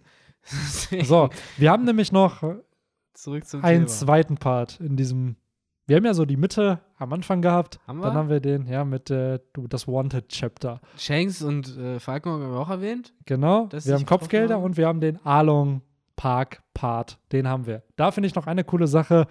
Zorros Narben oder Mhm. Zorros Wunde wird geflickt. Ja. Und dann Endlich kommt mal vernünftig, endlich. Und auch da schönes Foreshadowing. Ja, ihr bräuchtet mal einen Arzt. Alter. Ja. So, ihr braucht Ja. einen Arzt. Und Ruffy nur so, ja, ja, das wäre cool, aber ich will einen Musiker. Ich will einen Musiker. Das ist viel, viel wichtig. Ich kack drauf, ob Zorro krepiert in den nächsten zwei Arcs. Der ist nicht so wichtig. Mhm. Hauptsache, ich wir will, können sein, sein Abschiedsliedchen Genau. singen. ich glaube. Hauptsache, wir können da rumsingen, wenn der Boy da irgendwann mal vielleicht krepiert. Jetzt habe ich direkt äh, ein, ein Meme aus dem Jahre 2020 im Kopf, äh, wo man dann Zorros sagt, sie, da hast du halt äh, Lysop, Sanji, Ruffy und meinetwegen noch äh, Chopper in seiner großen Form, alle mit Anzügen und Sonnenbrillen. Ja. Und dabei düp, düp, düp. Oh Mann, ey. Ich habe davon neulich in irgendeinem Video, irgendein dummes Video, ein Remix gehört, den ich überhaupt nicht gecheckt habe. Der war auch irgendwie mit Klavier oder so, aber diese Melodie, die hast du Ja. direkt so, boah, ich kenne das von irgendwoher. Aber von wo, ich weiß es nicht mehr. Und dann erkennt man es halt so langsam wieder. Ja, das ist richtig Ja. gut. Ah, Ah, viel zu gut. Meme auf jeden Fall. Ja, Dame Zorro. Ja. Ähm, Aber genau. er überlebt Jetzt. ja. Er überlebt ja. Überlebt. Und was macht der Mann? versucht sich direkt den Arm Versucht abzuschneiden. sich den Arm abzuschneiden. Da vergehen einfach mal drei Chapter, in denen es ihm gut geht. Und er denkt sich so, nee, not enough risk in my life. Curse dann, words, yes please. Ja. Genau. Und dann in Chapter 97 wirft er einfach mal das Kitetsu der dritten Generation in die Luft und lässt sich fast seinen Arm abhacken. Aber natürlich liegt das Schicksal auf seiner Seite. Und, Surprise Queener Faces Ja. und äh, alles lief ja, und dieser andere Dude, der Schwertheini. Der Schwertheini-Mann, der eh witzige Evolution irgendwie durchgemacht hat. Im ersten Moment so voll das Arschloch, der Ja. abziehen will und der auch voll grob zu Tashigi ist und dann halt am Ende so, ja, ist alles cool. Du so, bist ein echter. Schwertkämpfer. Ja, Mann. Also, So ist er auch Ja. gedacht, so, okay, du hast das wirklich nur an diesem Wurf erkannt, dass er ein super krasser Schwertkämpfer ist, anstatt dass er einfach nur gelackt hat. Ja, absolut. Ey. Aber was ich bei dem cool fand, der taucht ja dann in den Cover-Stories immer mal wieder auf und dann sieht man halt, wie er in seinem Laden Mhm. das Kopfgeld von Zorro positioniert hat. Und ich habe mich heute beim Lesen dann auch so, so gedacht, wie wird das sein, wenn der Wano-Arc vorbei ist? Weil dann werden wir safe wieder eine Cover-Story kriegen von den Around the World, alle reagieren auf die neuen Kopfgelder, bla bla bla. Und dass du diesen Dude dann hast, der dann einfach Zorro mit seinem eine Milliarde Berry-Kopfgeld Vor da allem, das ist mein Sandai Kitetsu, was er da trägt. Das habe ich ihm verkauft, weil das Ja. hat er ja immer Ja, noch. Ne? Das hat er immer noch, ne? Das äh, Yubashiri, was er noch bekommen hat, Ja. das ist ja leider dann kaputt gemacht Der gegen diesen Gegen da. Rost Ne? Was ich, ich muss auch echt sagen, ich habe immer noch die Hoffnung, dass eine von Zorros Klingen hier kaputt geht. Weil wir hatten ja schon Mhm. länger diese Vermutung, dass irgendeine Klinge noch kaputt gehen muss, damit Zorro endlich diesen Meinst du Drive aktuellen bekommt. Kapitel jetzt? Ja, jetzt im Arc dann noch, dass äh, entweder die Skitetsu, und ich könnte mir sogar vorstellen, dass das Skitetsu dann kaputt geht, dass entsprechend äh, von Zorro auch der Wunsch kommt, fuck, ich muss meine Schwerter zu Black Blades machen, weil nur dann sorgt es dafür, dass sie nicht brechen. Ja. So. ja, auf jeden Fall. Weil das ist ja das hoffe, Einzige, was du so. Zorro noch abziehen kannst. Sein Leben ist ihm ja gefühlt egal dann. So, aber wenn du ihm eine seiner Klingen jetzt Gerade das zerstört, Wado Ichimonji So, darf ja. halt nicht kaputt gehen. Ja. Das ist halt am ehesten, was er zu einem schwarzen Schwert machen Ja. muss. Auf Und daher bin Fall. ich gespannt, weil viele vermuten ja, vielleicht kriegt er das Kitetsu der zweiten Generation dann noch, was er ja immer noch nicht sich anschauen durfte in diesem Arc. Mhm. Äh, oder aber er kriegt vielleicht von Hitetsu ein eigenes Schwert Wo ist das geschmiedet. mittlerweile eigentlich? Hat Ruffy hat das ja mittlerweile. Ich glaube, das haben die einfach äh, Hitetsu zurückgegeben. wieder da abgegeben, ne? Stimmt. Ja. Aha. Das hat ja Ruffy nur kurzfristig dabei gehabt. So. Und dann Oh Mann. Ja, daher bin ich gespannt. Also ich kann mir vorstellen, gerade nach dem Ende des Kriegs werden wir auf jeden Fall noch Zorro neue Schwerter-Action kriegen, wo dann äh, vielleicht gibt er sogar Enma zurück, wer weiß. Also Ich hoffe. und kriegt Also- vielleicht ja wirklich Shusui wieder forever. Ja, ich finde Shusui, also jetzt gerade nach dem neuesten Kapitel, das passt ja eigentlich wirklich wie die, wie die fucking Faust aufs Auge, wenn der halt Shusui kriegt, ne? Aber Was ihm eh schon fair gehört hat. Es ist ja nicht so, dass er da das wirklich Ryuma gestohlen hat, sondern er hat Nee, halt fair gewonnen. er hat es von Kampf. seinem Vor Fahren praktisch einfach nur geerbt, Ja, sozusagen. Bin gespannt, ey, was das mit diesem Shimotsuki-Zorro-Ding noch auf sich hat, ey. Ja, ich meine, bestenfalls halt einfach nur, das heißt, dein Dad war ein Badass. Ich hoffe halt nicht viel mehr als das, ganz ehrlich, so, weil was brauchst du da jetzt so eine Sanji-ähnliche Story? Nee. Das ist mein Ding, aber dann frage ich mich, hätte es das wirklich gebraucht? Warum man's- nicht? Ja, weil es dann wieder alle sind so special von irgendwelchen Leuten. Natürlich Ja. kommt Zorro dann aus Wano. Kann er nicht Ja. einfach aus dem East Blue kommen und ein random No-Name sein, der durch harte Arbeit einfach nur. Ja, ey, wir wollen wurde- den Tag nicht vor dem Abend loben. Ja. Ich meine, wenn die Leute jetzt ähm, ja so 150 Folgen weiter scrollen äh, in der App, dann finden sie dann bestimmt auch den äh, Kapitel-Talk, äh, den Band-Talk zu Band Nummer 173 oder sowas, wo wir das dann bestimmt noch mal besprechen, weil, weil es dann endlich rauskommt, wo er denn wirklich herkommt. Ähm, genau. Ansonsten hast du eigentlich eine Ahnung, soll das jetzt, sollte das wohin führen, dass Tashigi halt aussieht wie Queena? Oder war das von Oda einfach nur so komplett random? Am Ende ist sie auch eine Shimotsuki. So, hier. Ja, sel also selbst wenn, was macht es denn für einen Sinn? Es geht ja darum, dass sie halt aussieht wie das tote Mädchen. So, das, und Queena ist ja tot. Also ich kann mir immer noch nicht vorstellen, dass sie halt von den Toten wieder aufersteht oder Mhm. sonst irgendwas. Insofern verstehe ich halt nicht ganz, was will Oda da irgendwie machen, weil Ja. Vielleicht war es für ihn die einzige Möglichkeit, dass Zorro überhaupt Interesse an Tashigi halt hat, weil Mhm. die haben ja immer wieder dann später durch die Arcs diese auch Connection, so dass auf der einen Seite sie natürlich halt einfangen will, weil es halt ihre Pflicht ist und ja auch die Schwerter wieder zurückbringen Mhm. will. Auf der anderen Seite lernt sie auch viel von ihm, so als besserer Schwertkämpfer und äh, bewundert den ja auch so ein Stück weit. Und Ja. äh, Zorro geht ja auch auf sie ein, so ein bisschen. Und man merkt ja schon, dass die so dieses Relationship auch haben. Und vielleicht wäre das dann nicht so möglich gewesen, wenn sie nicht wie Tashigi, äh, nicht wie äh, Queena aussieht. ja. Auf der anderen Seite ist Zorro ja auch nicht so oberflächlich. Wenn er halt sieht, dass sie mit einem Schwert umgehen kann, dann kommt der Respekt doch von ganz alleine, hätte ich. Ja. Ich weiß es nicht. Ich weiß auch nicht, was Oda mit dieser Queena-Parallele vorhatte. Und ich hatte auch das Gefühl, nach dem Timeskip da auf Pankasat war das wieder voll Ich würde irrelevant. sagen, was auch immer er vorhat, Ja. ist es abgeblasen worden, glaube ich. Ja, so, keine Ahnung. Es war dann immer so, oh, viele, es, es sind ja auch in der Community, gibt so viele, die glauben, dass Queena noch am Leben ist. Das So, wo ich, wo ich mir da- literally ein Totleichnam Ja, sagt so. gehabt. So. Ich ja, ist halt nur die. Sache, wer stirbt, wenn er eine Treppe runterfällt. So, das ist, ja, da haben sich, glaube ich, viele einfach mehr gewünscht, dass es Ja. dramatischer ist. aber das ist halt, Ja. Das passierte halt in dem gleichen Universum, in dem äh, ein Blitz random, komplett ohne irgendwelches äußeres Einwirken in einen Säbel fährt und äh, jemanden und ein Schafott damit zerstört. Unfassbar, ne? Ganz, ganz So random. Bevor wir Ja. dazu aber kommen, viele Callbacks hier in dem, oder nicht Callbacks, sondern eher so ein bisschen Fanservice an Charakteren. Die Wir wir befinden uns jetzt in Lockdown. Wir ne? sind in wir Lockdown. So, wir haben einfach Buggy, der wieder auftaucht, Mhm. Alvida, die wieder Alvida. auftaucht, die im Anime dann klar durch diese zwei Folgen, wo wir Buggys Cover-Story sozusagen sehen. Im Manga ist es ja die Cover-Story, da wird dann Alvida schon wieder gezeigt. Man weiß aber noch nicht, dass es Alvida ist. Das Stimmt. wird erst hier in dem Chapter revealed. Ja. Und was ich crazy finde, Motherfucking Garb taucht einfach schon im Manga auf. Also, genau, ein paar Sachen. Erstens, äh, du, du erwähnst ja jetzt schon die Cover-Story sozusagen. Äh, auch mit Alvida und Buggy ja die erste Cover-Story, die jetzt Full Circle gegangen ist, ja. schon mal. Ne? In elf Bänden hat es Oda praktisch geschafft, eine Cover-Story anzufangen, zu beenden und die Charaktere wieder, einzubauen. reinzubringen. Genau. Und Ja. dasselbe tut er jetzt in der zweiten Cover-Story, Genau. wo es halt um Colby und Helmeppo geht, die hier jetzt auf Garb treffen in dem Band. Ey, wenn So. du von der gleichen Cover-Story wie ich redest, die hat mich genauso geschockt wie dich. Äh, das war nämlich, also ich war äh, überrascht davon, dass äh, fucking Morgan halt Gab eine gegeben hat. Ja, ja. So, what the fuck? Das war ja Gab. Man sieht das Ja. Gesicht nicht, aber er hatte diese Ja. Hundemütze, ne? Also, das war wirklich so, wow. Absolut. Und Garb ist einfach so random, der ist einfach eingeschlafen. Ja, So. ja gut, das äh, ist ja aber die Krankheit, ne? Die Ja, Familienkrankheit. ja. Aber das Coole hier ist ja, es gab ja in dem Roman Dawn One-Shot, der ja dann zu One Piece wurde. Davon gab es ja drei Versionen oder so. Und in einer Version ist halt oder hat Ruffy seine Teufelsfrucht von seinem Großvater, der einfach eins zu eins wie Garb aussieht.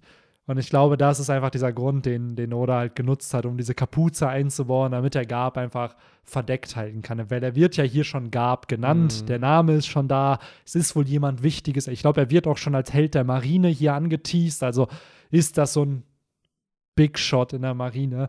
Trotzdem eskaliert es dann unter seiner Nase ja so ein bisschen. Ja, ne? ach, das sowieso. Das ist so, ja, mein Gott, dann flüchtet der halt irgendwo. Aber, und ohne Scheiß, Mann, äh, der Corby-Move, äh, der war schon wieder, wenn man halt äh, so wie wir liest und halt Sachen komplett überinterpretiert und bei allen denkt, oh mein Gott, das muss ich im Podcast erwähnen, äh, dann war das ja schon so eins zu eins der Marineford-Move, wo er sich dann ja auch äh, vor Akainu gestellt hat. Hier war es halt eine Kanone, aber für den kleinen Corby halt Absolut. damals genauso gefährlich wie Akainu später, ne? Und warum? Er will halt Helmeppo beschützen. Seinen Freund beschützen. Ja. Genau. Ja. Der ihn vorher noch angeschossen hat von ein paar Arcs. Ja, ja. So, also, also, da merkt man schon, also Corby auf jeden Fall halt. Corby hat halt richtig diese teilweise Ruffy-Traits, der dann ja. selbst den Charaktern, die ihm ja was Böses angetan haben, den immer noch verzeihen kann und sich dann mit denen anfreunden kann. Er ist halt eins zu eins Ruffy, so komplett. Da merkt man halt auch, wie viel er sich ja da wirklich von ihm abgeguckt hat in Shelltown, ne? Ja.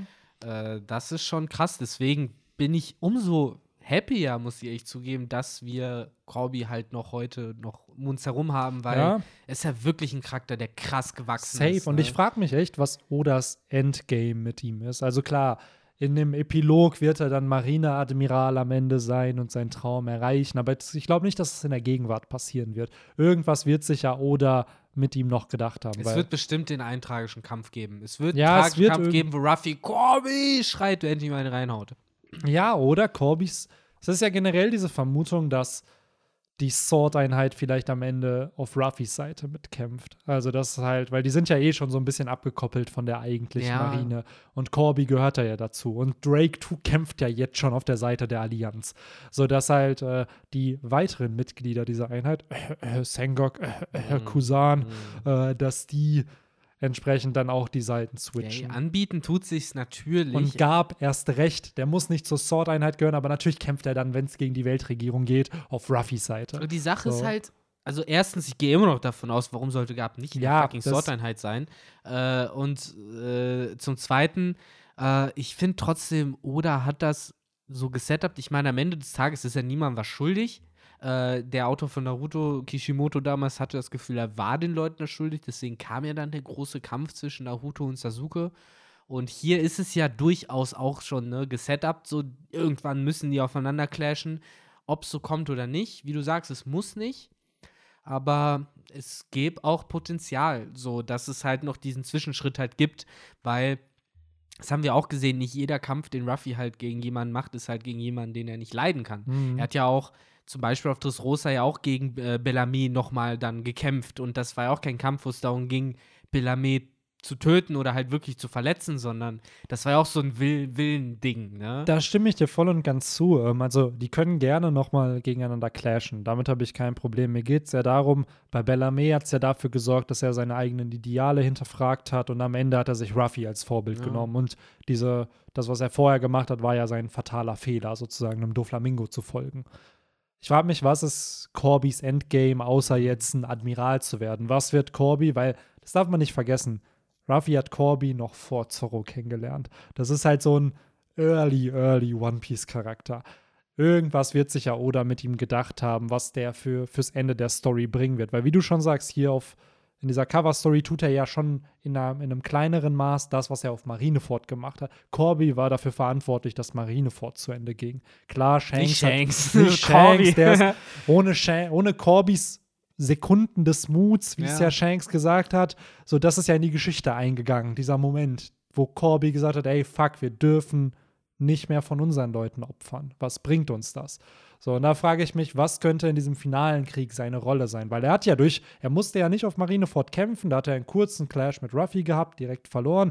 Aber dieser Moment war ja das, was, was Corby ausgemacht hat. Dieser, dass er halt den Wert von Leben erkannt hat und dass es unnötig war, noch mehr Leben zu opfern. Ja, weil er in dem Moment wenn ich es richtig in Erinnerung habe, ja auch Observation Haki Genau, das. äh, freigeschaltet hat, ja. dann konnte er ja die Todesschreie genau, hören. genau. Und äh, ja, das es ist, halt, die Frage, wird es sein, dass am Ende ein Corby vielleicht sogar seinen Traum dann temporär ablegt, weil er sich realisiert, nein, in der Marine kann ich nicht der sein, der ich sein will, weil er hat ja ein Bild von diesem Marineadmiral und das, Soldat. Das ist halt diese Sache. Corby ist im Gegensatz, da wären wir halt wieder bei Tropes, ja. äh, zu anderen Rivalen oder halt Charakteren, die dem Hauptcharakter irgendwie äh, ideologisch vielleicht auch entgegenstehen, halt noch recht unvergiftet. Ja. Der kam ja gefühlt direkt unter die Fittiche von Gab, der halt der beste Typ der Welt Ja. ist, so und äh, in Anschluss dann halt in die Sword-Einheit integriert wurde, ohne eigentlich großartig irgendwelche,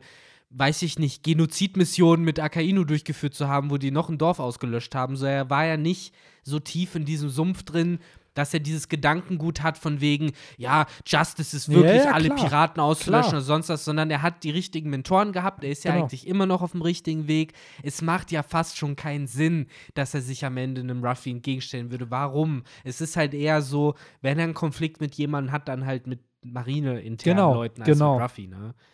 Und das Aber- ist halt das Spannende, weil vielleicht ist ja einfach dann, klar, wir haben viele Protagonisten in der Marine, die, die interessant sind, wie Smoker, auch ein Gab. Aber dass Corby vielleicht einfach dieser Ruffy-Side auf der Marine halt einfach ist und dass wir dadurch vielleicht dann einfach mehr diese Interior-Sachen noch, noch dadurch kennenlernen. Vielleicht ist das seine Rolle, aber ich habe einfach die Hoffnung, dass er nochmal einen sehr, sehr großen Moment bekommt, der nicht unbedingt mit Stärke assoziiert sein muss, Mhm. sondern einfach mit diesem symbolischen Charakter für das, was Corby steht und äh, was Oda dann mit ihm ausdrücken möchte. Ich hoffe. Also da bin ich auf jeden Fall fest davon überzeugt, dass da ein guter Moment in die Richtung irgendwann mal noch kommt. Auch das scrollt so 200 Podcast-Folgen weiter. Ja. Bei Band äh, 240, dort wird das dann bestimmt äh, endlich mal ja, realisiert werden. da kommt das dann mal, dass Corby zum Admiral vielleicht wird. Ja, oder halt sagt, nee, ich möchte eben kein Admiral Ja, werden. vielleicht so ähnlich wie eben auch Gab damals Ja. gesagt hat, ich möchte nicht Admiral werden. Und Ja. das wird ja so toll passen. das wird ja sowieso auch noch sehr stark thematisiert, wo wir dann noch bei Gab sind, war wir wissen mittlerweile, warum er nicht Admiral werden wollte und äh, dass man diesen Incident vielleicht mal zu sehen bekommt, wo, wo dieser Glaubenssatz ja auch kam. Hm. Weil spätestens als wenn jemand zum Held der Marine wird, wird ihm doch sicherlich auch dieser Titel eines Admirals angeboten. Aber Gab hat es ja abgelehnt. So, und äh, da ist ja die Vermutung, dass das, was auf God Valley passiert ist, am Ende der Grund dafür war. Wahrscheinlich mit. So. So, Weil die Tenryubito waren da mit dabei. Er hat sich mit Roger verbündet in diesem Kampf.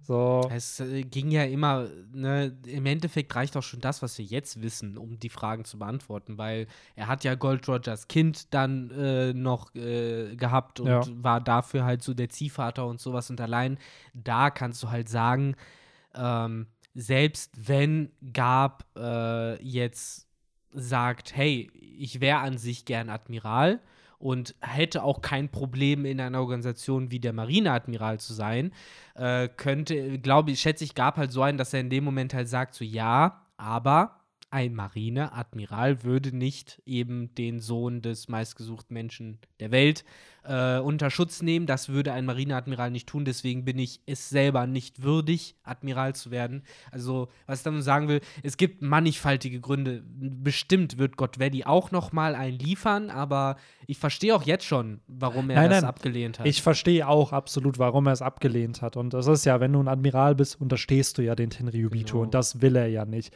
Aber ich glaube, dass Gab auch jemand ist, der ein Ereignis hatte. Wahrscheinlich das, was auf God Valley passiert ist, weil da waren Tenryubito dabei, da waren irgendwie Sklaven von denen dabei, da war die Rocks-Piratenbande, da war Roger, da war Alter, Ich hoffe nur nicht, dass das so ein So. kitschiger Move war von wegen, wir haben hier diese Kanone und wir haben jetzt diese Sklaven reingepackt. Seht, seht her, wie sie verschrumpeln, weil ihre Lebensenergie benutzt wird, um diesen Laserstrahl anzu Ja, ich, anzutreiben. hab, ich bin ganz ehrlich, ich habe schon das Gefühl, dass Gab sich mit Roger verbündet hat, weil sie eben eine Ideologie zusammen hatten, die nicht, die gegen das ging, was die Tenryubito machen wollten. Und wahrscheinlich So. auch Sebek. Ja, klar. Und Und Von alle. dem. Aber wir So. greifen wieder viel zu weit vorweg. Es ist eigentlich Band 11, was wir besprechen. Ja, ich und weiß, das ist aber- sehr viel Zeitaktuelles auch. Bestell, es ist wieder, in, in drei Jahren werden die Leute lachen darüber, was wir hier erzählen. absolut, lacht uns gerne in drei Jahren aus, wenn ihr diesen Podcast halt hört. Ähm, aber ja, wir haben eigentlich gar nicht mehr so viel in diesem Band, wenn wir ehrlich sind. Wir haben den Moment mit Zorro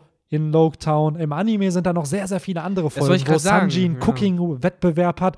Zorro, äh, nicht Zorro, Lissop hat dagegen diesen Daddy Sniper-Wettbewerb. einen Sniper-Wettbewerb, der dann auch gegen Yasop in irgendeinem Flashback einen Sniper-Wettbewerb hatte. Das sind so ein paar Momente, die ich noch sehr im Kopf habe, weil der Loketown Arc geht im Anime Mhm. deutlich länger als hier im Manga. Im Manga sind es halt vier Kapitel. So im Anime sind das, ich glaube, acht Folgen, sieben Folgen oder so. Weil Ruffy aber auch dreimal gefühlt zum Schafott rennt und jedes Mal irgendwie da wegkommt. Ja, und hier tatsächlich, ne, er kommt an, ist direkt da und Ja. kommt auch nicht mehr weg, dann kommt er wieder Ja. und äh, kündigt sich an. Und ja, ich muss sagen, äh, dieser Moment, wo Ruffy da auf dem Schafott dann ist und eingesperrt wird von Kabachi, Der war aber auch so dumm, oder? absolut dumm. Das, ist macht typisch, überhaupt keinen Sinn. typisch Ruffy-Manier, Early One Piece, wo er, wie oft sage ich Early One Piece, aber Early One Piece, wo Ruffy einfach noch sehr, sehr dumm dargestellt Ich wird. frage mich, wie, wie lange wir noch Early One Piece sagen werden, wenn wir irgendwann im Band 50 oder Ich bin ganz so ehrlich, Early. One Piece ist für mich bis so Skype hier. Ja, habe ich ja, das. Gefühl. Ab so. in die Und Lobby geht's ab, ab. Water, genau, Long Ring Long, wo sie runterkommen. Weil das war der Punkt, wo ich Ewigkeiten auf One Piece Folgen gewartet habe. Weil da war immer der Cliffhanger. Sie kommen runter, die Scheinwerfer kommen auf die Flying Lamp im Anime und dann war fängt es wieder von wir haben nicht vorne mal an. den Filler gekriegt damals. genau, ne? wir waren Navarone haben wir nicht bekommen. Navarone haben wir mit nicht bekommen. Legendary Condari Deriano. Der, Condiriano, ja. ja. Ja, aber Das muss ich sagen, ist ein sehr underrated Moment mit diesem, wo Ruffy da realisiert, dass er sterben ach wird. so, ey, generell, dieser ganze, diese ganzen letzten drei Kapitel waren voller underrated Moments. Halt Ja. auch das wunderschöne Panel, wo du dann Ruffy halt vor diesem Jafot stehen Ja. siehst, was halt auch einfach nur Inherited Will Ja, brüllt. Das war absolut. also das Schafott genau hier. Rate mal, in welchem Chapter. Inherited Will das erste Mal gedroppt wird. Ja, wahrscheinlich Chapter 100 dann, Ja. ne? Ja, So. natürlich. So, also das ist, finde ich, so eine Motivik, auch mit dem Strohhut, den er anhat und sowas. Ja. Das, das ist halt so ein Bild.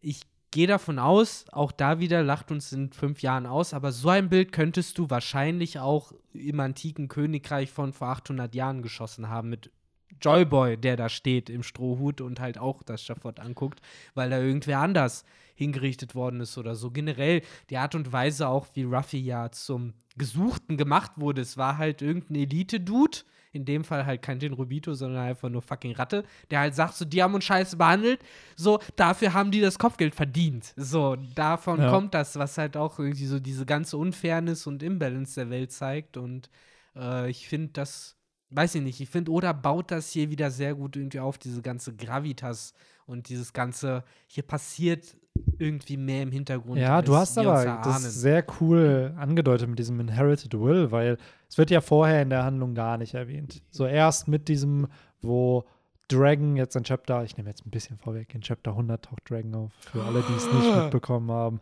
Und da kommt ja dieser Inherited Will, The Flow of Time und A Man's Dream sind die drei Mhm. Dinge, die sich, die für immer da sein werden, die halt nicht veränderbar sind, bla. Und Inherited Will wird vorher halt nie erwähnt. Und hier hast du dieser Moment, wo Ruffy da auf das Schafott schaut, ist ja so ein Moment. Und Smoker hier Ja, in ja. Chapter Ich wollte grad 99 sagen. ist der erste, glaube ich, der Ruffy mit Roger Ja, vergleicht. genau, Das- der, wollte nicht die ganze Zeit drauf hinaus, weil den Moment haben wir nämlich schon hier, noch vor Chapter 100. Genau. Es fängt schon an. Ne, äh, Und danach macht es Krokos in gefühlt Ja. sechs Chaptern später, der sagt, oh Roger, die waren aber interessante Piraten. Dann hast du Doc Kulea, die ihn mit Roger vergleicht. Und von da aus fängt es immer an, dass Leute Parallelen zwischen Roger und Ruffy sehen. Das war aber bis zu diesem Zeitpunkt von Smoker halt nicht da. Ja, absolut. Da, genau das habe ich, ist mir auch halt eben auch beim Lesen aufgefallen. Das ist halt wirklich so, haha, hahaha. So, da haben wir es halt jetzt wirklich zum ersten Mal laut ausgesprochen. Und ähm, He said Ja. the name. He said the he name. said it, genau so, er hat den Namen gesagt. Und generell auch irgendwie die Art und Weise, wie Buggy dann da steht und äh, ihn halt köpfen will und so. Wieder viel Wishful Thinking, viel so dieses, ey, ich bin Chapter 1026, was willst du eigentlich von mir noch bei One Piece?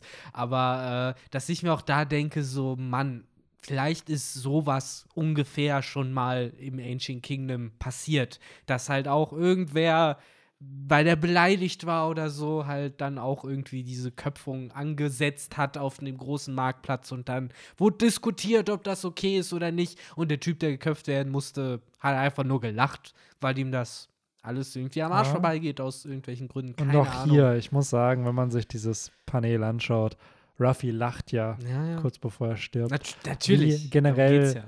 Genau er wie Gold Roger, ja, was Smoker und ja sagt. wie gefühlt jeder D-Träger. Und dieser, ich bin ja mittlerweile dieser Verfechter. Einfach, dass halt das D einfach dieser lachende Mund ist. Weil du hast jetzt auch hier wirklich diese D-Shape, die beim Mund ist. Und bei Roger hast du es auch. Und bei Sauro hast du es auch. Und bei Ace. Und bei gefühlt allen anderen. Warum das, hast du es denn dann bei Blackbeard? Ja, weil er ja auch ein D-Träger Aber der ist. lacht nicht. Ja, nicht beim, er ist ja da auch nicht gestorben. Vielleicht ist er ja ein Ja, Fake-D-Träger. aber- Vielleicht ist er ja ein, Ja, da, da, da, darum geht's ja immer. Darum geht's ja. immer. Ja. Aber auch das in ein paar Bänden tatsächlich. Ja, was Ja. heißt in ein paar? In so zehn, ne? was denn? Äh, dass wir Dingens haben. Ähm, wie heißt denn die Insel?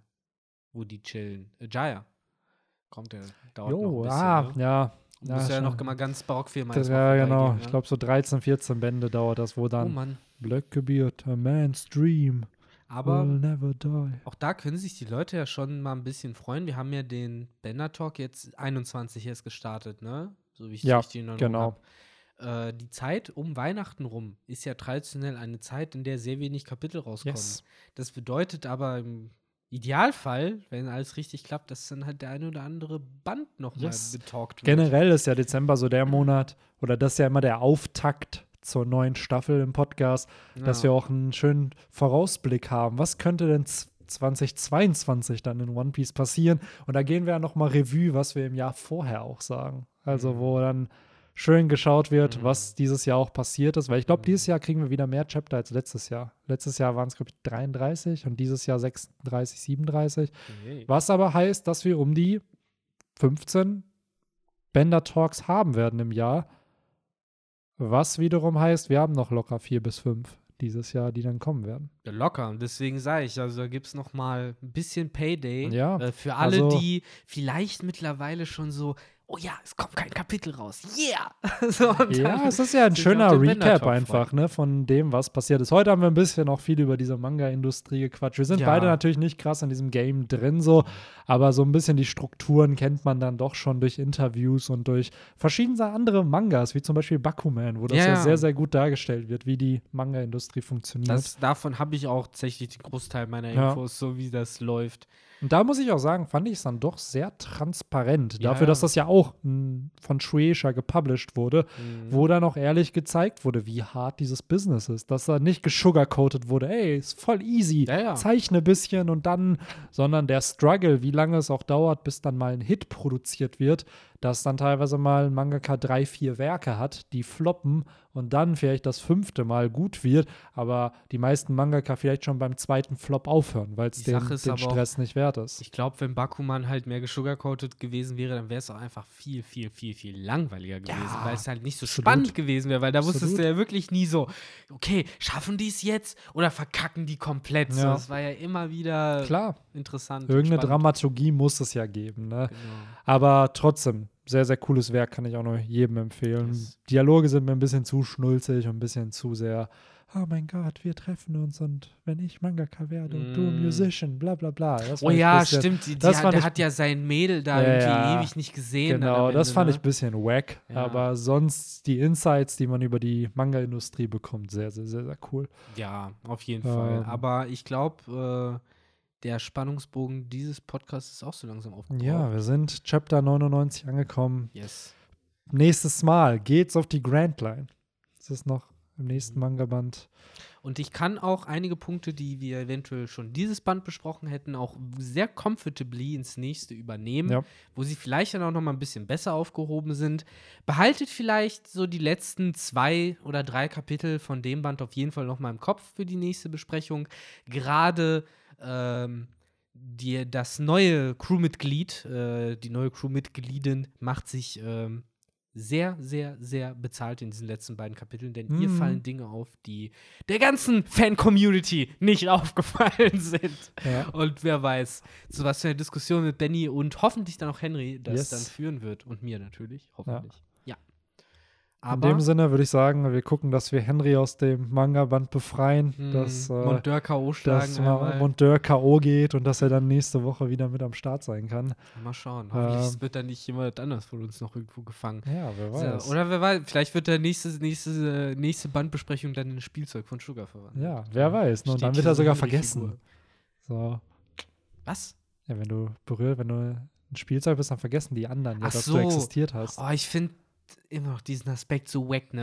Also, Ja. das, das macht Der war zu convenient. Es macht's halt auch einfach zu kompliziert, das alles so. Nee, ich will einfach nur Leute in Spielzeug verwandeln, Mann. So, ich Ja. will nicht, dass. Gut, dass Oda gesagt vergessen. hat, dass je stärker dein Haki ist, Ja. desto mehr kannst du Teufelsbrüchten entgegenwirken, dass du jetzt ein Kaido random wahrscheinlich nicht in ein Das Spielzeug hieß es ja, verwandeln kannst. seit Sugar aufgetaucht Ja. ist. Ja, wollen White mit den Spielzeugen fertig. Ja, aber Ja, zum Glück ist gibt es da irgendwo eine Power Balance. Aber trotzdem ist es wack, dass alle vergessen, dass du Ja. existierst. So, wie funktioniert das? So, okay, dass du verwandelt wird, I get it. So, aber dass dann auch das Gedächtnis von allen verändert wird. Ja, In-Depth-Besprechung dazu dann in Band äh, 70, Also 72, 2000 73. 2026 reden wir dann So drüber. um den Dreh, ne? Ja, Ah, was für ein Zufall. Wir sind bei 1026, was das Kapitel gerade angeht. 25. Ich wollte es aber nicht. Ist nicht 26 Kommt schon draußen? jetzt. Ich Kommt. hätte schwören können, dass wir 26 schon gelesen 1025, haben. also 1600, da warten wir drauf. Okay, krass. Aber ja, dann- wenn die Leute das irgendwann hören werden, sind wir eh weiter Das als, macht doch als das. Das macht keinen Unterschied. So. Nee. Ähm, aber ja, Insofern, genau, äh, behalten wir die Binge-Haftigkeit dieses Podcasts bei, indem wir jetzt Ja. einfach schnell Pause machen und in den nächsten überleiten. ja, viel Spaß Insofern- beim nächsten Podcast. Der Ja. dann in, äh, wenn ihr es in drei Jahren hört, dann habt ihr gleich 30, 40 Genau. Folgen. 50, Ansonsten 150 Folgen. Für die ganzen armen Tröpfe, die halt im Jahr 2021 leben, äh, ja, ja, bis ihr müsst halt noch ein in bisschen warten. Wahrscheinlich drei, drei Wochen. Wahrscheinlich nicht wieder vier, das wäre zu viel verlangt. Aber bestimmt bald. Bis dann, haut rein. Ciao, ciao. ciao. ciao.